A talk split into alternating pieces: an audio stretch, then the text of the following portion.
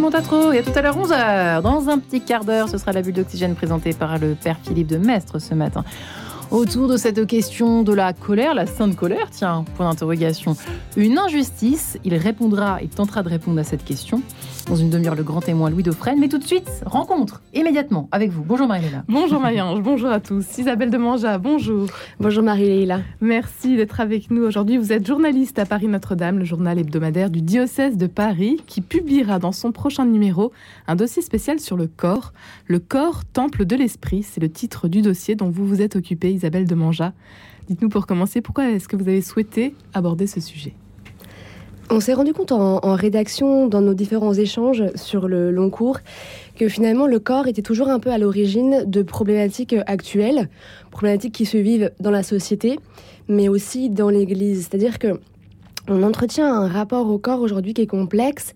Euh, il y a deux tentations qui sont euh, la première de, de porter euh, au nu le corps, de le déifier. Donc c'est tout ce qui est la société de l'image, de la mise en scène du corps, du visage dans les réseaux sociaux, mais aussi tous ces concours de beauté, le corps de l'athlète qui est aussi idéalisé. donc cette première tentation est au contraire une tentation de le malmener. Euh, voilà, de le, de le faire souffrir. On pense à l'anorexie, on pense aussi à la pornographie, euh, et aussi une tentative de le supprimer, avec euh, toute cette question de l'euthanasie qui revient un peu sur le devant de la scène. Donc on a toujours un, rapport, en tout cas on s'est rendu compte qu'il y avait un rapport assez complexe avec le corps. Alors pourquoi, pourquoi ce rapport est arrivé Pourquoi il se remarque aussi, il s'observe dans l'Église et dans la religion de l'incarnation, ce qui est assez paradoxal donc on a voulu un peu traiter toutes ces questions, en tout cas essayer de les aborder dans ce dossier.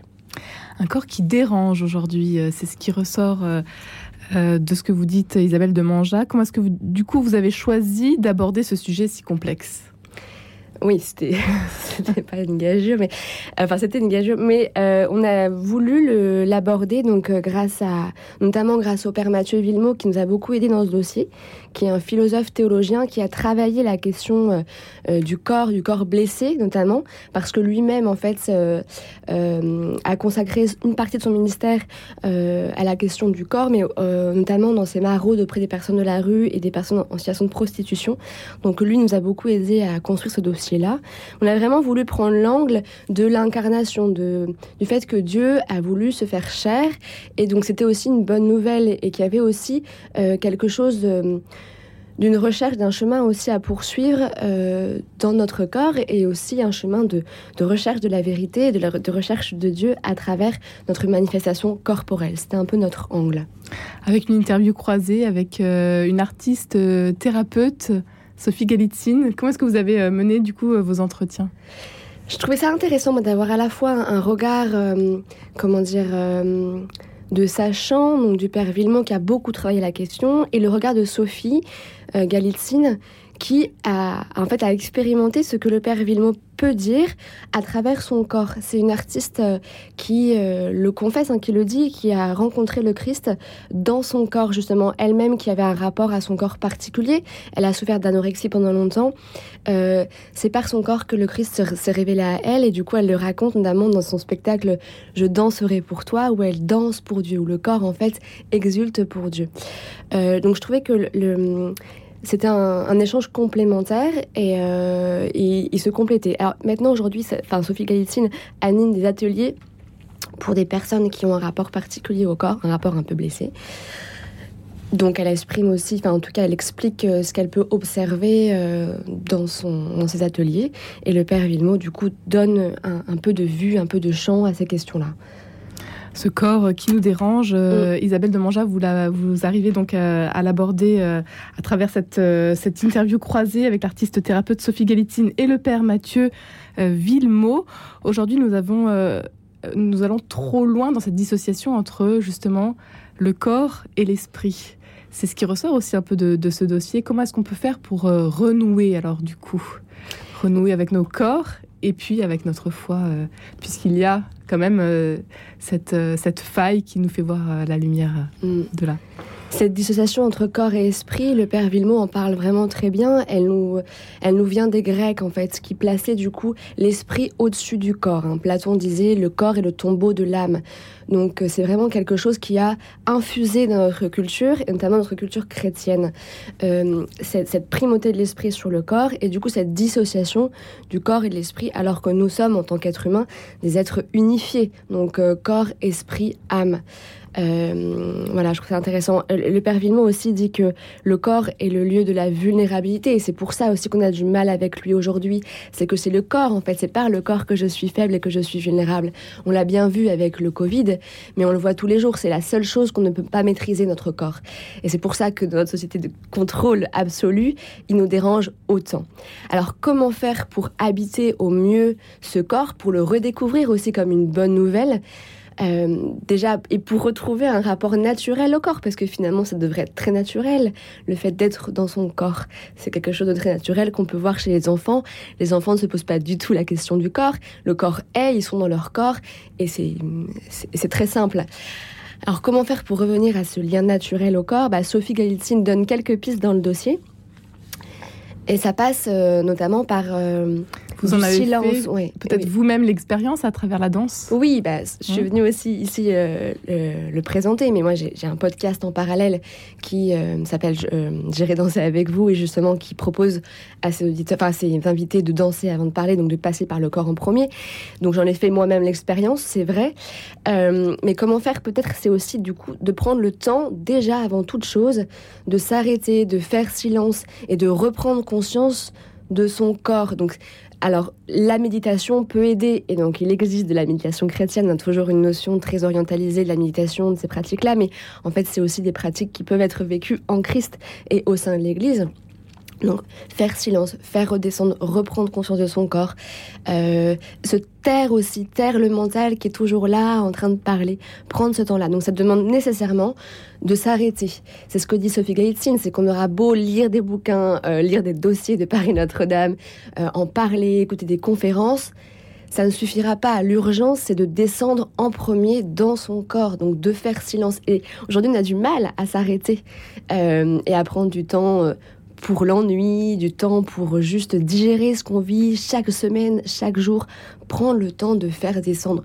C'est comme des couches de sédimentation, donc euh, de faire vraiment descendre en soi, et du coup, plus on prendra ce temps de silence, euh, plus on arrivera à être en lien avec son corps. Après, il y a des ateliers qui peuvent aider, notamment les ateliers de Sophie Gailsin, euh, la méditation qui est proposée du coup à Paris, notamment à la paroisse Saint-Louis en Lille. C'est l'objet de notre reportage. C'est très peu connu, mais ça mérite justement euh, d'en parler ce matin. Oui, tout à fait. C'est très peu connu et, euh, et pourtant ça existe depuis mmh. longtemps aussi, mais c'est tout lié en fait au regard que l'Église, en tout cas que certains chrétiens peuvent porter sur des pratiques orientales, mais l'Orient a beaucoup à nous apprendre aussi sur notre lien au corps. Alors là, le Père Villemot, enfin Sophie et le Père Villemot en parlaient beaucoup, mais j'ai pas forcément pu l'écrire parce que j'ai pas eu la place. Mais il y a une espèce de crainte hein, chez certains chrétiens vis-à-vis -vis de ces pratiques orientales, notamment le yoga, la méditation. Le Père Villemot rappelle que quand ces pratiques sont utilisées pour se rapprocher de Dieu, elles sont autorisées. Notamment, l'Église a statué par un document dans les années 1980, euh, je crois, si ma mémoire est bonne.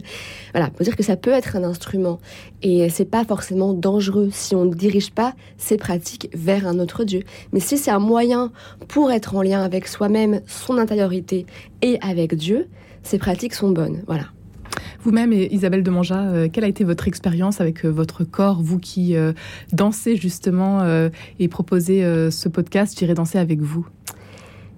Eh ben, moi, j'ai vraiment réalisé que mon corps était un allié. Je pensais au départ que mon corps m'empêchait. À chaque fois, quand je tombais malade, j'étais, enfin, je le suis encore d'ailleurs. Je suis dans l'incompréhension ou je râle. Je me dis mince, je ne pourrais pas faire ce que je veux et je suis ralentie. Et c'est mon corps qui me ralentit, c'est mon corps qui me fait souffrir. Et en fait, peu à peu, je comprends, parce que c'est un chemin de toute une vie, donc c'est jamais acquis, mais je comprends finalement que mon corps est un allié parce qu'il m'envoie un message sur mon état intérieur à l'instant T et sur mon besoin. C'est-à-dire que si je tombe malade, peut-être que j'ai besoin de me reposer euh, si j'ai mal à tel endroit, peut-être que c'est, ça peut être un avertissement pour quelque chose. Donc au lieu de combattre en fait ce corps qui m'arrête, qui me ralentit, j'essaye de vivre, enfin en tout cas d'accompagner et de d'écouter ce que mon corps a à me dire. Parce que finalement, voilà, c'est ce que dit Sophie Galitzine, le corps ne ment pas. Notre mental nous ment toujours, mais le corps ne ment pas. C'est la seule chose euh, qu'on ne maîtrise pas et qu'on ne ment pas. Et euh, Jésus, le Christ, nous parle à travers notre corps. Peut-être qu'il y a aussi un message spirituel à euh, recevoir dans notre corps. Et c'est ce que dit Charlotte de Villemorin, qui a un témoignage là qui a été fait dans le dossier. C'est une femme qui est assez exceptionnelle, hein, qui souffre de plusieurs handicaps et euh, qui est dans une situation de vulnérabilité extrême. Elle explique dans le témoignage que justement sa vulnérabilité lui dit quelque chose de la relation à l'autre et de la relation au Christ. Parce que le fait d'être vulnérable, ça nous amène dans une relation. Donc le corps est relation, le Christ est relation. La faiblesse aussi est une façon d'entrer en relation, ce que dit Charlotte. Et ça crée de la fraternité, euh, de l'amour aussi. Apprendre euh, à aimer son corps, euh, même blessé, c'est une urgence aujourd'hui au risque de passer de, à côté de sa vie, de, soi-même tout à fait, et c'est ce que dit Sophie Galitzine, mm. très intéressant. C'est que si on n'habite pas son corps, on passe à côté d'une partie de son humanité si on, veut cacher notre corps, si on ne l'aime pas, si on veut le faire souffrir, il y a quelque chose de notre incarnation qu'on ne vit pas et qu'on n'expérimente pas. Euh, Jésus euh, s'est fait chair, Dieu, enfin Dieu a voulu prendre chair, et c'est bien pour nous dire quelque chose de lui et quelque chose de nous. Un très beau dossier donc euh, sur le corps qui paraît euh, ce jeudi euh, dans l'hebdomadaire Paris Notre-Dame. Isabelle de Manja, vous êtes avec nous aujourd'hui pour en parler. Comment mieux habiter son corps? Vous en avez parlé aujourd'hui. Il y a bien évidemment aussi des lectures avec, on peut commencer la théologie du corps de Jean-Paul II, un ouvrage que vous recommanderiez pour terminer? Oui, même si on a. Vous en proposez plusieurs. Oui, hein, plusieurs ouvrages qu'on propose. C'est vrai que la théologie du corps, on peut en avoir un regard un peu biaisé parce qu'elle a été mal présenté souvent dans les dernières années. Mais je pense que c'est un texte qu'il nous faut redécouvrir euh, parce qu'il est quand même euh, novateur au sein de l'Église et qu'il a quand même ouvert des portes et qui nous amène aussi à une vision du corps autre que la vision des Grecs qu'on a pu recevoir. Un grand merci Isabelle de Mancha d'avoir été avec nous aujourd'hui. Euh, juste pour terminer, euh, avant de terminer plutôt, où est-ce qu'on peut se procurer euh, ce journal? Alors Paris Notre-Dame est disponible par abonnement, donc vous pouvez vous abonner, c'est très, très, simple sur Internet. Il y a aussi une application aussi qui permet de, de le lire sur son portable. Rendez-vous donc sur Internet, sur le site du diocèse de Paris? Tout Paris Notre-Dame oui, diocèseparis.fr, je crois, à vérifier. Un grand merci Isabelle de Manja d'avoir été avec nous aujourd'hui. Et donc, euh, ce dossier spécial sur le corps, Temple de l'Esprit, à retrouver dès ce jeudi. Ça fait du bien en ce pays si cartésien. Merci beaucoup Isabelle, merci Marie-Léla. Et puis à, demain, 10h03.